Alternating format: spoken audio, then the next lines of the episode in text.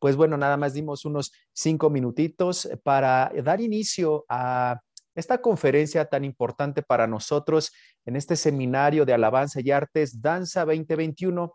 El Señor quiere tocar nuestro corazón de una, de una manera especial y bueno, vamos a tener hoy la presencia de nuestro conferencista, nuestro hermano Marcos Argüelles, a quien les pido por favor le demos la bienvenida, le cedo la palabra y que pues el Señor hable a nosotros, a nuestro corazón, que tu corazón esté dispuesto a recibir lo que hoy tiene a través de la boca de nuestro hermano Marcos Argüelles. Adelante, hermano, bienvenido. Hola, hermanos, buenas tardes. Espero se encuentren bien todos ustedes y pues bueno, estén disfrutando pues este seminario que ha sido de bendición y, siempre expectativos a lo que Dios nos quiere decir. Bueno, vamos a empezar a platicar de unos temas importantes. Cuando fue invitado a, participar, a compartir, yo le preguntaba al Señor qué, qué, era lo que quería que, compartiera, qué era lo que Él quería eh, darnos como enseñanza para poder aplicarlo a nuestras vidas primeramente y después al ministerio. Y él me recordaba eh, que debemos tener buenos cimientos, que para poder empezar y poder trabajar en grandes cosas, desde pequeñas hasta grandes, siempre debe haber buenos cimientos. Y pues bueno, vamos a empezar, vamos a empezar. No sé si recuerden a alguien estas imágenes, en algún tiempo se dieron en, en la televisión. Era buena idea y mala idea. Pues vamos a empezar. Una mala idea. ¿Qué es lo que ven aquí? Alguien que me pueda decir. Unos malos cimientos. Exacto. Buena idea. ¿Qué es lo que vemos aquí? Unos buenos cimientos. Desgraciadamente, eh, a lo largo, o más bien en los últimos tiempos, muchas iglesias y muchos ministerios y mucha vida cristiana ya no se fundamenta en buenos cimientos. Desgraciadamente ya lo hacemos eh, al ahí se va. Nada más porque estoy aquí. Digo, no, no, no digo que todos sean así. Hay muchos que realmente buscan la voluntad de Dios, la palabra de Dios y buscar lo que Dios quiere para nosotros. Entonces, a esta enseñanza la, llamamos los cimientos del ministerio. Y, y vamos a empezar a hablar de que si tú no tienes buenos cimientos como cristiano en tu vida, no vas a poder dar buenos cimientos en el ministerio. Y, muchos ministerios, y vamos a hablar en específicamente de alabanza, incluye panderos, banderas, eh, toda la, parte musical, vamos a decirlo así, a veces no está bien fundamentado. Somos un ministerio mm, prácticamente les, decimos figuras públicas, donde mucha gente nos ve en una transmisión, en la iglesia. Entonces, estamos en el ojo de muchos hermanos y empezamos a dar buenos testimonios. Entonces, vamos a empezar. Lucas 46, perdón, Lucas 6 del 46 al 49 nos dice, ¿por qué me llamáis Señor, Señor, y no, y no hacéis lo que yo digo? Todo, todo aquel que viene a mí y oye mis palabras y las hace, os indicaré a quién es, a quién es semejante. Semejante es al hombre que al edificar una casa, cavó y ahondó y puso el fundamento sobre la roca. Y cuando vino una inundación, el río dio con ímpetu contra aquella casa, pero no la pudo mover, porque estaba fundada sobre la roca. En este versículo vamos a ver dos, dos partes importantes. Dice que cavó y, y, y ahondó. O sea, no, solamente se trata de escarbar 5 centímetros y ponemos nuestro cimiento. Cuando uno hace una cimentación en una casa, puede ser 50, 70, un metro, dependiendo del tamaño de la casa. Y después dice, mas el que oyó y no hizo, semejante es al hombre que edificó su casa sobre tierra, sin fundamento, contra la cual el río dio con ímpetu, y luego cayó y fue grande la ruina de aquella casa. En el transcurrir del, en, el transcurrir, eh, del tiempo, eh, yo como he servido en el Ministerio de Alabanza y he podido participar en otros ministerios, te puedo decir que hay muchas tormentas te puedo decir que vienen ríos muy fuertes y, y son, a veces son problemas, son cambios. Y si tú no estás bien agarrado de las promesas que Dios te ha dado, créeme, que te vas del ministerio, te enfrías, terminas dañando a otros y te olvidas de ser cristiano. Desgraciadamente así pasa. Vamos a ver aquí algo importante. En el punto uno vamos a ver, el llamado a servir, a servir debe ser confirmado de parte de Dios. Y ahorita te lo voy a decir por qué. En segunda de Pedro 1.10 nos dice, por lo cual, hermanos, tanto más procurad hacer firme vuestra vocación y elección, porque haciendo estas cosas no caeréis jamás. Yo lo veo de una forma similar. Cuando tú escoges la carrera la cual quieres estudiar, tú, tú debes entender que es de la que te vas a mantener toda la vida, por la que vas a trabajar toda la vida. A veces uno se equivoca y toma malas decisiones y dice, chin, ya la regué. Y algunos vuelven a empezar y otros dicen, yo ya no tengo tiempo de empezar. Lo mismo pasa con el ministerio. Cuando Dios te tiene que llamar y te tiene que decir específicamente hacia dónde vas. ¿Por qué? Porque tú no puedes estar mm, saltando de ministerio en ministerio. Porque no estás cumpliendo el propósito de Dios. Estás entorpeciendo lo que Dios tiene.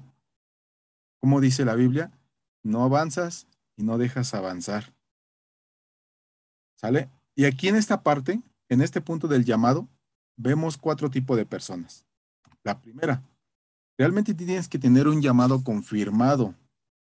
Sin embargo, la primera persona es la que no se capacita.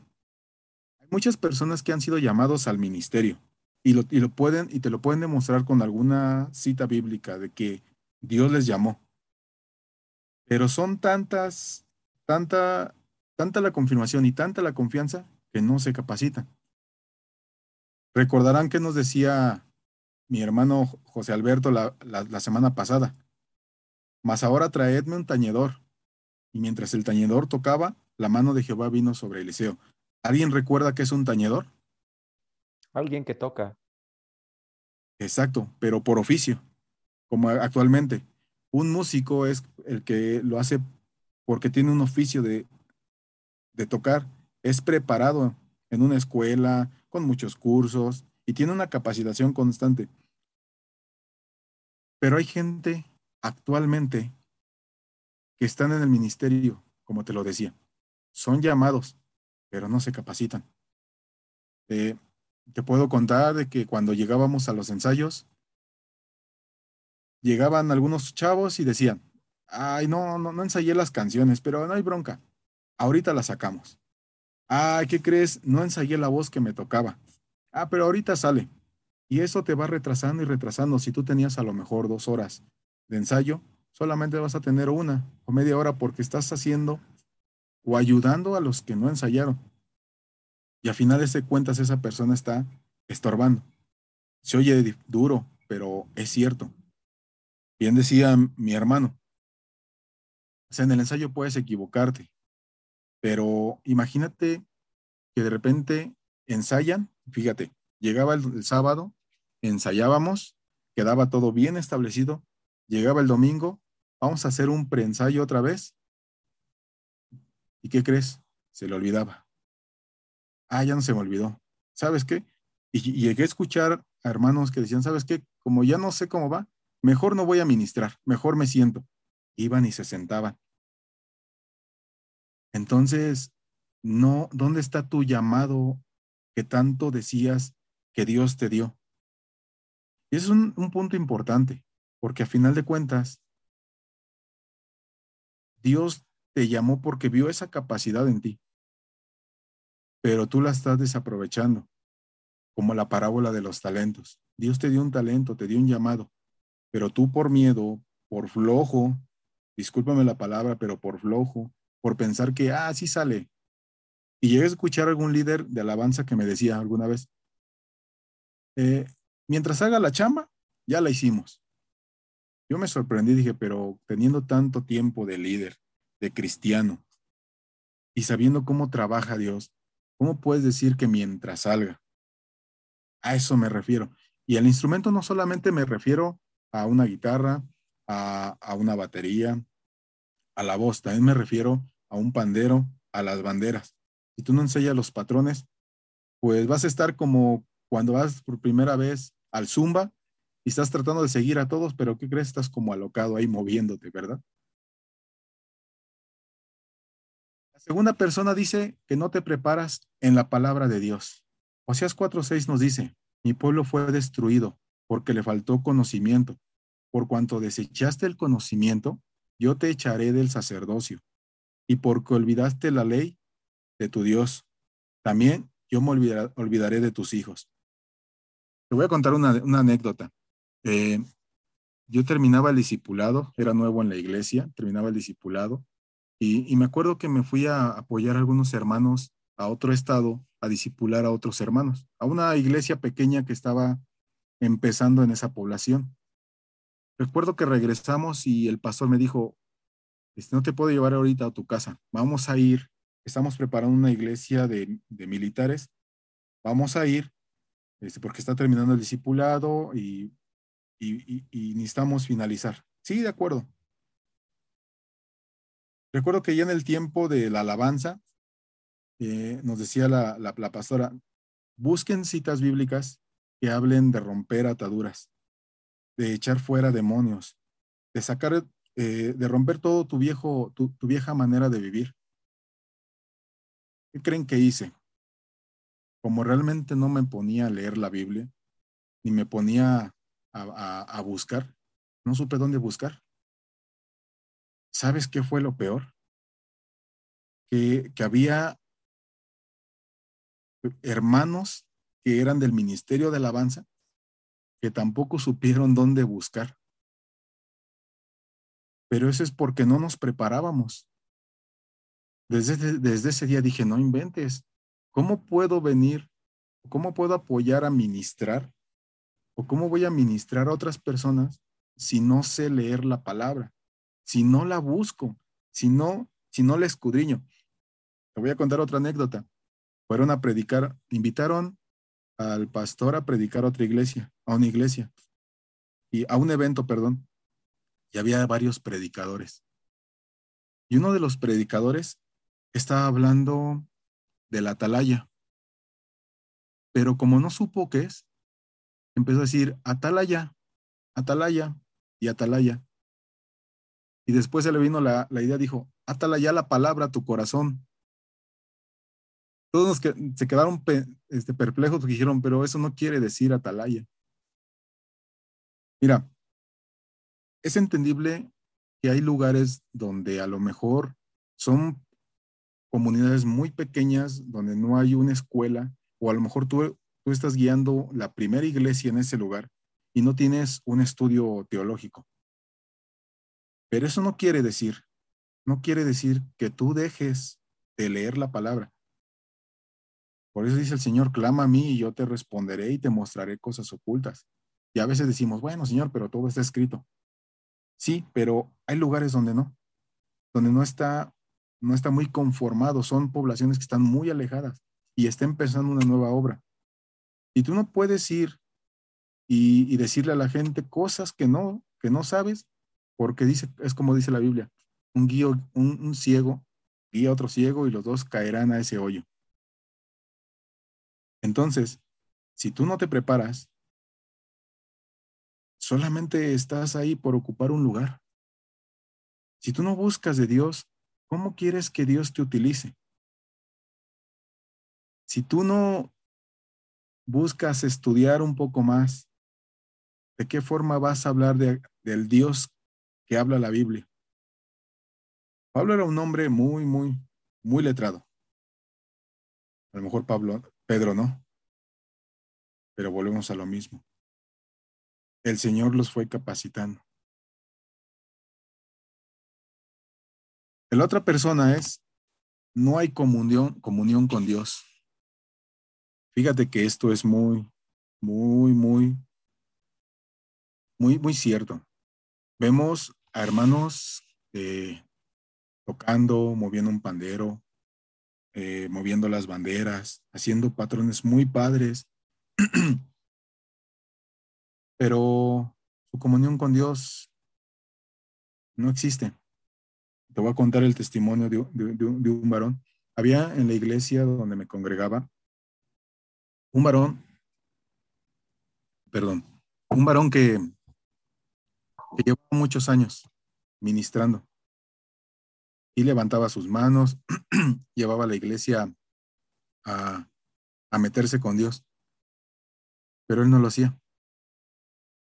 Empezó a hacer cosas que no eran correctas y lo confrontamos. Le dijimos, oye, es que esto no es correcto. Y me dijo, ¿tú quién eres para decirme qué es correcto y qué no? Yo llevo tantos años aquí en la iglesia sé cómo se hacen las cosas. Así que por favor no te metas en mi vida. Y este, este varón tenía a cargo el, mm, enseñar a niños en la alabanza, tanto musicalmente como espiritualmente. ¿Y qué crees? Muy pocos de esos pequeños se terminaron, terminaron sirviendo. Otros terminaron olvidándose y haciendo las mismas cosas que él hacía. ¿Por qué les transmitió todo eso? A final de cuentas, eh, este muchacho terminó llevándose, perdón, yéndose de la iglesia, llevándose algunas cosas que no le correspondían. Pero siempre en el estrado decía que él tenía una comunión con Dios. Mira, la comunión con Dios se nota. Ustedes, o más bien nosotros, como líderes, y me refiero a nosotros porque todos somos llamados a un liderazgo. Todos somos llamados para enseñar. Si tú no enseñas estas bases y, debes estar verificando que siempre haya una comunicación con Dios porque se ve, se ve en el testimonio. Tienes que, que pedirle al Señor que te dé discernimiento para poder encontrar esa diferencia. Imagínate, yo veo la comunión con Dios como cuando salgo a caminar con mi pequeño y cuando lo llevo de la mano. Y has escuchado las frases que dicen, Dios, papá, Señor, no me sueltes. Pero yo, yo pienso que está, está como que mal empleada. Porque un papá nunca nos va a soltar. Cuando estamos empezando a caminar, un papá nunca nos va a soltar para que, nos, para que el bebé se caiga. Al contrario, el bebé es el que luego se quiere soltar y quiere andar de un lado para otro. Y cuando empiezan a hacer eso y no saben hacia dónde ir, se caen, se golpean, porque no quieren a lo mejor en ese momento que los agarren. Pero nosotros como adultos, a veces nos soltamos de Dios y nos empezamos a olvidar de algunos principios. Por eso, por eso nos dice Pablo, o sea, yo quiero hablarles a ustedes y darles alimento sólido, pero no crecen, no crecen, les doy quieren seguir tomando lechita. La otra persona es el que no tiene el llamado. Y aquí hay tres puntos. Hay personas que están en el ministerio por la habilidad para tocar un instrumento. Em, he conocido, fíjate, una vez en la iglesia se hizo un, un evento donde era un evento navideño iban a hacer coros y todo, pero ¿qué crees? Como no encontraron eh, más hermanos que supieran tocar más instrumentos, terminaron invitando a unos músicos que eran mundanos. Y llegaron con sus arracadas, y sí, se aprendieron todas las notas. Se aprendieron todo el programa. Pero tenían una habilidad. Me acuerdo que también la había, llegó un hermano a la iglesia y él era, había salido del conservatorio y sabía mucho de música. Y él, y él dijo, fíjate, él dijo, y tengo, yo tengo el llamado para alabanza. Y se preparó y pasó todos los cursos y habidos por haber. Cuando llegó al ministerio de alabanza, él fue con los pastores y le dijo, yo vengo por el liderazgo, porque el líder que ustedes tienen no, sabe. Yo soy un hombre estudiado en la música y, yo merezco ese lugar. Fíjate qué tan, cómo es la mente de estas personas, de estos hermanos que creen que porque tienen la habilidad para tocar un instrumento pueden llegar a quitar a cualquier persona que Dios ha llamado. Por eso te decía al principio, si tú no tienes un llamado confirmado, cualquier cosa te va a mover. El segundo punto es por invitación. Nosotros no nos podemos dar el lujo de estar invitando a cualquier persona a ministrar, porque, porque a lo mejor nos falta gente, porque a lo mejor sabe tocar muy bien el instrumento. Yo conozco un señor que es, es fiel creyente de Krishna. Y él platicando me decía, mira, yo conozco todo, todo el cristianismo, lo conozco de pies a cabeza. Es más, en una iglesia me invitaban a tocar porque no tenían tecladista. Y mientras yo tocaba, yo adoraba a mi, a mi Dios. Y mientras yo tocaba, los demás estaban adorando a, Jesús. Pero eso no me importó. Yo iba y, y mientras entonaba lo que ellos alababan y todo, yo en mi corazón estaba adorando, adorando, adorando a mi Dios. Terminé de tocar, me pagaron y me fui. Y me invitan de vez en cuando. ¿Te das cuenta lo peligroso que es esto en el ministerio? El, el, decir, ah, es que a ti te conozco mm, de otra iglesia y este, y vente a servir. O vente, te vamos a invitar. O, o imagínate que yo llegue a tu iglesia y te diga, ah, mira, pues yo tengo 17 años de cristiano, 5 sirviendo y, y domino todo esto. ¿Qué onda? Invítame a, hacer, a tocar. Pero tienes que ver muchas cosas. Tienes que esperar que Dios, si, si Dios quiere que esa persona esté, tú tienes que permitir que Dios haga la obra. No porque quieras tener más gente, un supergrupo, eh, invites, invites, invites, invites. No puedes hacerlo, no podemos hacerlo, es algo muy peligroso porque al final de cuentas estamos poniendo en riesgo la integridad del ministerio, la santidad del ministerio. Y hay otra persona que es solo por, porque tiene el deseo de servir. Eh, conocí muchas, eh, muchas personas que decían, no, pues a mí Dios me llamó a la alabanza. ¿Por qué? Porque me gusta estar ahí. Ah, pues échale ganas. Y se preparó y tomó los cursos, llegó y al medio año se fue. ¿Y qué pasó? No, pues es que no me preparé y es que me da flojera. Yo pensé que era más fácil. Es que se ve tan padre ahí arriba. Se ve tan, tan bonito y, que estás dirigiendo la alabanza. Pues sí, pero solamente es un deseo. No tienes un llamado, un llamado específico, donde Dios te puede utilizar para bajar palabras hacia el pueblo, para profetizar palabras hacia la iglesia. Hasta aquí, pero me gustaría escuchar comentarios y hasta algunas preguntas, si es que las tienen. Sí, bueno, en mi caso me gustaría saber cómo se podría identificar ese llamado, porque hablamos de tenerlo o no. ¿Cuáles son en este sentido, ah, pues a lo mejor las claves o las formas de entender cuál sí sería mi llamado y cuál no cuando ya pertenezco a una congregación? Bien, fíjate, aquí hay varios puntos. Aquí, yo lo aprendí, que Dios te tiene que llamar específicamente. Como dice Pablo cuando va a escribir sus cartas, Pablo, apóstol de Jesucristo, lo voy a interpretar, llamado por Jesucristo.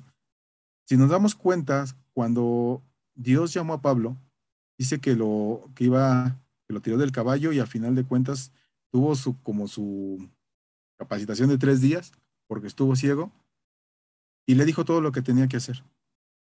Tú tienes que estar, realmente te tienes que meter en ayuno y en oración, y Dios, y Dios te tiene que decir, yo quiero, o vamos a decirlo, yo quiero que tú me sirvas en este ministerio. Tiene que coincidir también en cierta forma con algunas habilidades. A lo mejor yo soy muy bueno mm, predicando, la palabra, evangelizando. Y a final de cuentas le tengo que preguntar a Dios, ¿quieres que realmente esté evangelizando A lo mejor yo soy, yo estoy, yo soy bueno enseñando.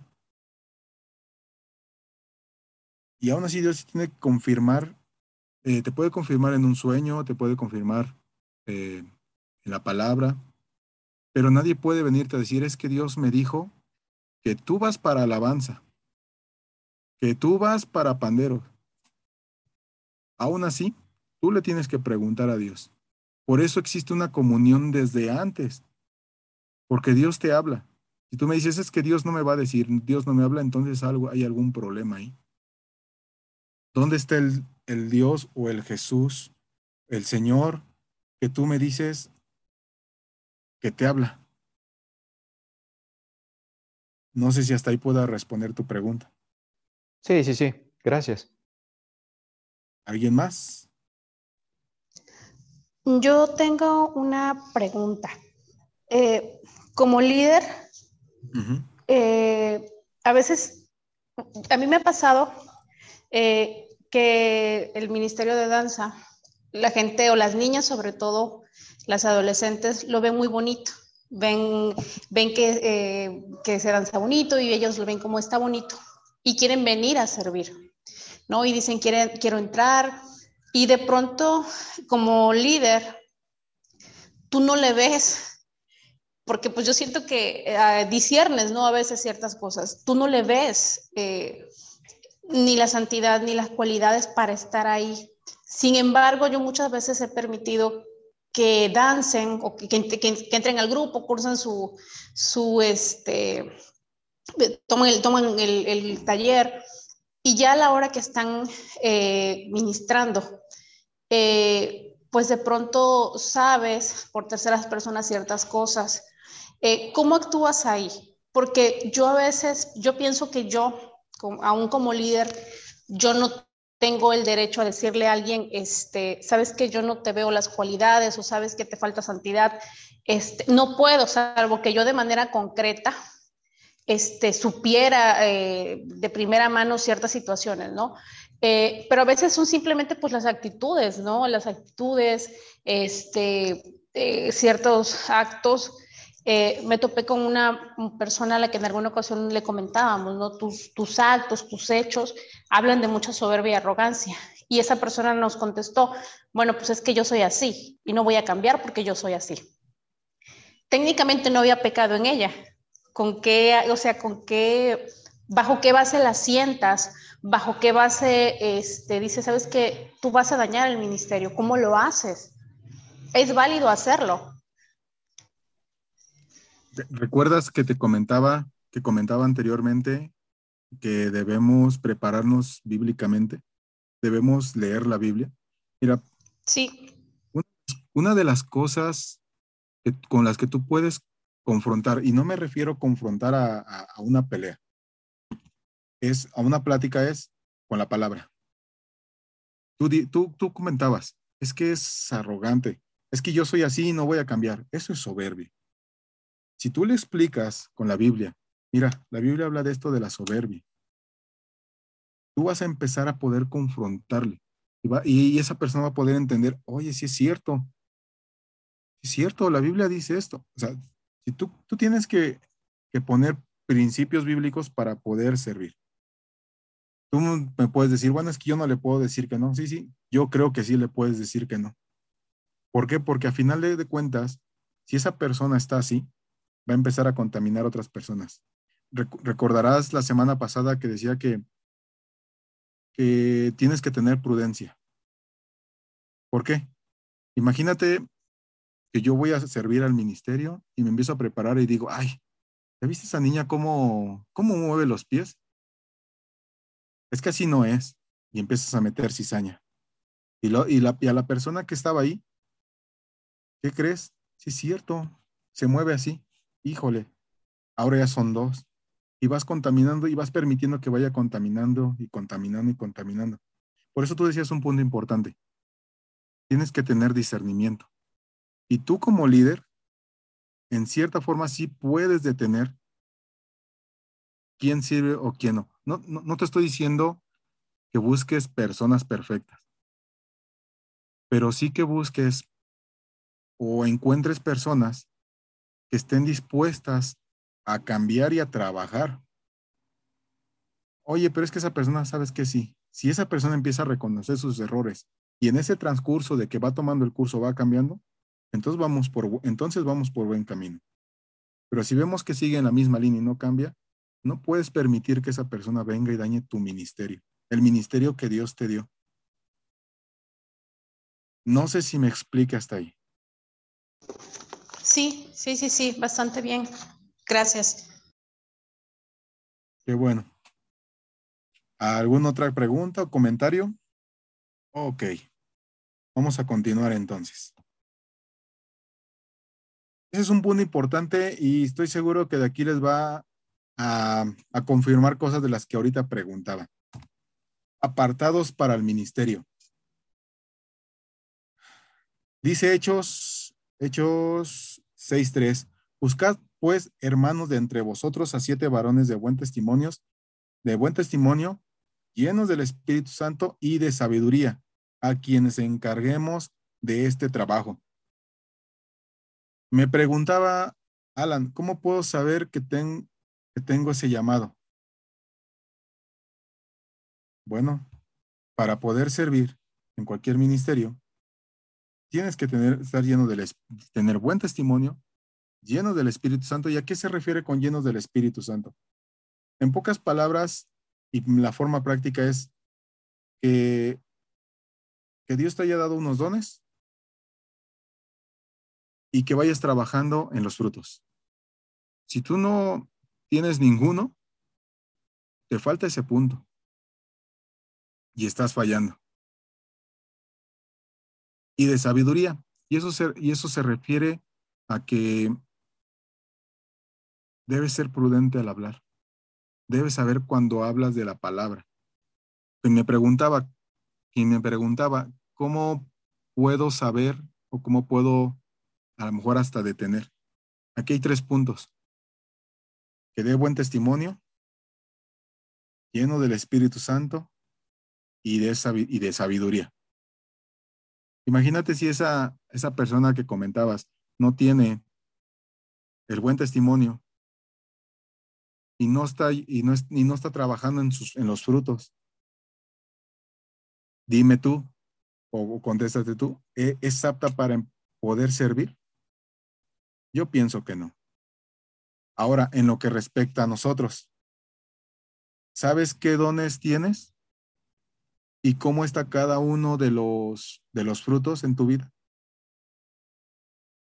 Si tú no sabes qué dones tienes, yo creo que es tiempo de que empieces a preguntarle al Señor, ¿qué dones tienes para mí? Para ejercerlos en el ministerio y dar fruto de ellos. ¿Y cómo están los frutos del Espíritu en mi vida? Sigo siendo soberbio, impaciente, altanero, no soy agradecido, me siento más que los demás. Entonces estamos teniendo un, un problema también. Primeramente debemos, como te decía, debemos aplicar a nuestra vida como ministros de Dios. Y bueno, me gustaría, me gustaría finalizar con esto. Filipenses 4, del 8 al 9. Por lo demás, hermanos, todo lo que es verdadero, todo lo honesto, todo lo justo, todo lo puro, todo lo amable, todo lo que es de buen nombre, si hay virtud alguna, si alguno digno de alabanza, en esto pensad, lo que aprendisteis y recibisteis y oísteis y visteis en mí, esto haced, y el Dios de paz estará con vosotros. Primero no te capacitas, no te preparas después en la palabra de Dios, y desde casi al último puse no hay comunión con Dios, cuando debía haber tocado el primer, como primer punto. Bueno, se trata porque desgraciadamente así muchos ministerios viven. Primero le dan importancia a lo, a lo no espiritual, cuando la comunión con Dios debe ser primero siempre debe ser lo primero en tu vida, antes de cualquier cosa. No digo que lo demás no sea importante, no digo que, seguir aprendiendo no sea importante. Pero la comunión con Dios, hermanos, si no está primeramente en su vida, no va a poder fluir lo demás. Si no hay comunión con Dios, no vamos a poder tener discernimiento para poder ver a las personas que, que vienen al ministerio a servir. Y vamos a dejar pasando dejar pasar cualquier persona. Tampoco te quiero decir que con estos puntos vas a tener un ministerio donde nunca va a fallar. Claro que va a fallar. Aún sabiendo estas cosas, yo te puedo decir en carne viva que han fallado. Pero te, como te decía al principio, si tú y cada uno de las personas que están sirviendo, sirviendo tienen bien las bases, bien fundamentadas, bien cimentadas, así venga cualquier cosa, no los va a mover. No los va a mover. Es como, te voy a poner otro ejemplo. Cuando yo me casé, el Señor me dio una palabra. Y, y te puedo decir que, he tenido muchísimos problemas por una u otra cosa. Pero tanto mi esposa y yo nos hemos agarrado de esa promesa de Dios. Si no, Créeme y te aseguro que ya estaríamos divorciados. Lo mismo pasa con el ministerio. Cuando tú te agarras realmente de la promesa que Dios, y del, que Dios te dio y del llamado, nada, nada te va a poder separar de eso, porque sabes para qué fuiste llamado. Con esto finalizo. Muchas gracias. Eh, muchas gracias, muchas gracias, hermano Marcos Argüelles. Eh, Dios bendiga la vida de cada uno de los que estuvieron oportunamente escuchando justamente este mensaje y, que lo llevemos a cabo. Eh, me queda muy en claro que la palabra de Dios nos incita a seguir adelante, a buscarle en todo momento y que justamente lo que acaba de tocar nuestro Marco Argüelles es una confirmación de lo que vimos la semana pasada y de lo que podemos estar estudiando durante este seminario. Busquemos primeramente el reino de Dios y su justicia y todo lo demás vendrá por añadidura. Mateo 6:33 y que hoy justamente lo confirma nuestro hermano acerca de qué debemos de tener de primera mano la comunión con Dios. Que este mensaje haya sido de bendición para cada uno de ustedes y que reafirme y confirme este gran deseo de seguir aprendiendo para la gloria de Dios y que además no solamente lo comprendamos nosotros, sino que además podamos llevarlo a más personas, a, la gente que nos rodea y a esos ministros de danza que están a nuestro cargo, inclusive que podamos compartir esto a las personas que no lo conocen. En este sentido, pues agradezco la participación de nuestro eh, hermano Marcos Argüelles, a quien, bueno, le agradecemos el espacio, el tiempo, el mensaje que sabemos que es de parte de Dios para cada uno de nosotros y que ojalá haya tocado una fibra especial en tu corazón, que sea de bendición para ustedes. Pues bueno, este mensaje ha, ha, sido concluido. Nos vemos a las 18 horas para seguir platicando con ustedes acerca de otro tema también importante que es eh, la comunicación que tenemos también de manera visual, el contacto visual en la danza, en la alabanza, en este hermoso arte que es la danza, pues es a las 18 horas. Yo te invito, no te lo puedes perder, está muy interesante. Y bueno, esperando que estos mensajes sean de bendición para ti, pues no queda más que despedirnos de este espacio de tiempo. No te olvides conectarte en punto de las 18 horas para continuar con este seminario. Dios les bendiga a todos y pues nos vemos en la próxima. Hasta luego, hasta luego. Bendiciones a todos. Bendiciones, hermano Marcos. Dios les bendiga a usted, a su familia y bendiciones a todos también. Hasta luego, hasta luego.